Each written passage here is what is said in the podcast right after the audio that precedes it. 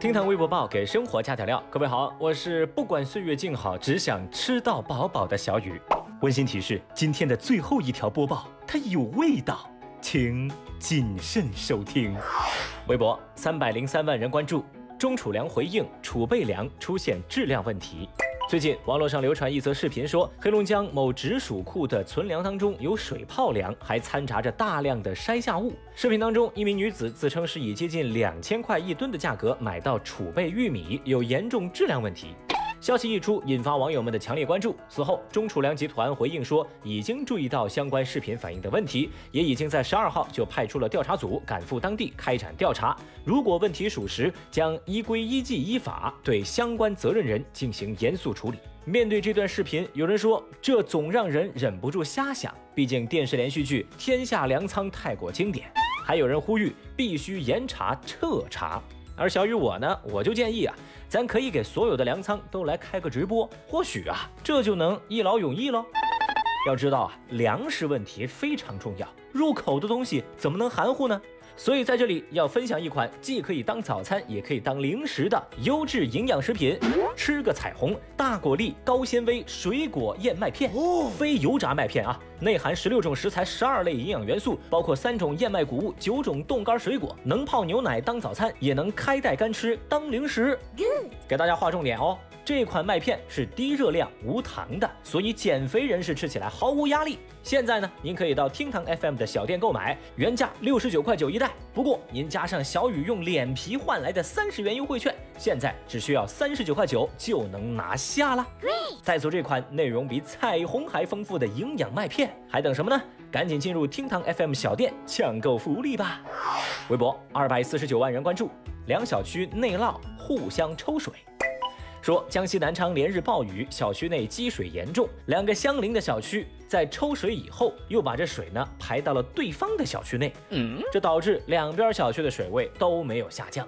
附近的住户说，这两个小区嘛都被水淹了呀，但是到底是谁先向谁排的水，这已经说不清楚了。而当事小区之一的 A 小区物业指责说是隔壁 B 小区先排的水，对方不听劝阻，所以我们只能以牙还牙喽，再抽点水给他还回去嘛。太厉害了！相邻小区互相抽水，究竟鹿死谁手呢？针对这个命题，微博网友们的答案十分的统一。他们说啊，电力公司控成最大赢家。还有人表示，报告，我小学时候做过这道题啊，数学经典考试题嘛，进水排水应用题喽。那经过网友们的点拨，小雨我发现这事儿看起来还真像一道数学应用题。你看。已知 A 小区水管一小时抽出五十立方水排到 B 小区，B 小区水管一小时抽出八十立方的水排向 A 小区。问什么时候围观群众才能把三斤瓜子儿给嗑完呢？俗话说与邻为壑，这个太典型了。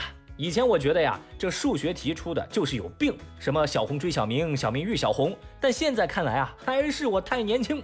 谁说数学题不是来源于生活呀？微博五百二十三万人关注，女孩餐厅吃饭疑遭男伴暗中下药。最近，深圳一名女子自曝水杯遭到熟人下药后，被好心店员所救。女孩说，店员注意到男子趁她不在，在杯中放入粉末以后，觉得很担心，然后就上前以续杯为由收走了那杯被下药的水。随后呢，女孩在店内被店员悄悄拉到一边，私下告知了此事。并且还帮他保留下了那杯被下过药的水。最后，女孩在店员的掩护之下跟下药男子分开，然后选择报警。这一番经历被网友们称之为教科书式的营救。那么这家店的店长说啊，这个事情在网络上曝光以后，很多网友都给他们打电话，给他们点赞，同时也表示保护女性，这是我们该做的。来，简单还原一下这件事儿啊。女孩表示，下药男子是大学辩论队的海归前辈。事情曝光之后，多名女性又来联系到女孩，控诉下药男子是个渣男。当时呢，女孩已经报警了，并且在警方的指导之下，没有打草惊蛇，成功取证。因为这个男孩得知事情败露啊，就主动跟女孩坦白说，下药的粉末是催情药，从美国带回来的。本来他是想给自己的女朋友使用，后来呢，又想在这个女孩身上来试试效果。得知女孩报警之后，一个自称是是男子妈妈的人有申请添加女孩的微信。目前这个事情呢，已经由警方来处理了。而看到这条热搜，网友们简直气不打一处来，大家纷纷表示应该奖励这种店家。想知道下药男的后续处理，不要放过他呀！要不是这个店家啊，后果不堪设想，对熟人也要有防范意识。虽然大家在网上是对这下药男子口诛笔伐，不过据目前小雨我看到的最新消息，小道消息啊，说这个下药男子在社交媒体上自称下药只是一场恶作剧，他现在啊还打算起诉当事女孩。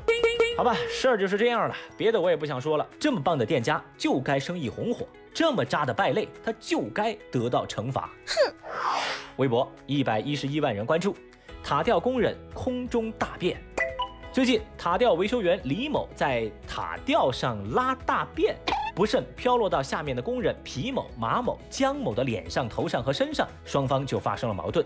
后来经过公司的调解，达成了一个赔偿协议，赔偿马某三千块，皮某、江某分别六百六十块。这个在塔吊上大便的李某累计赔偿四千三百二十块。看到这条热搜，小雨我真的震惊了。原来塔吊工人真的会在塔吊上就地解决问题啊！这条热搜呢，也算是解答了我多年来的疑惑了。而前来围观的网友们当中，就有人评论说呀，能在塔吊上拉出来，那是绝活。我不能想象。还有网友猜测，这个马某应该是脸部和头部中弹，所以他得到的赔偿是最多的。另外两位是不是建设伤害呀？这也太低成本了吧？那既然网友们都这么说了，小雨我也能合理推测一波。首先嘛。肇事者李某应该是拉肚子，不然怎么可能来不及下塔吊呢？而且啊，如果是大便干燥的话，这样的高度可能会导致人身伤害事件的。你看这么一算，是不是很合理啊？综上所述啊，这或许就是史上最罕见的一泡既高且贵的便便了吧？喂，能不能别想这些奇怪的东西？啊？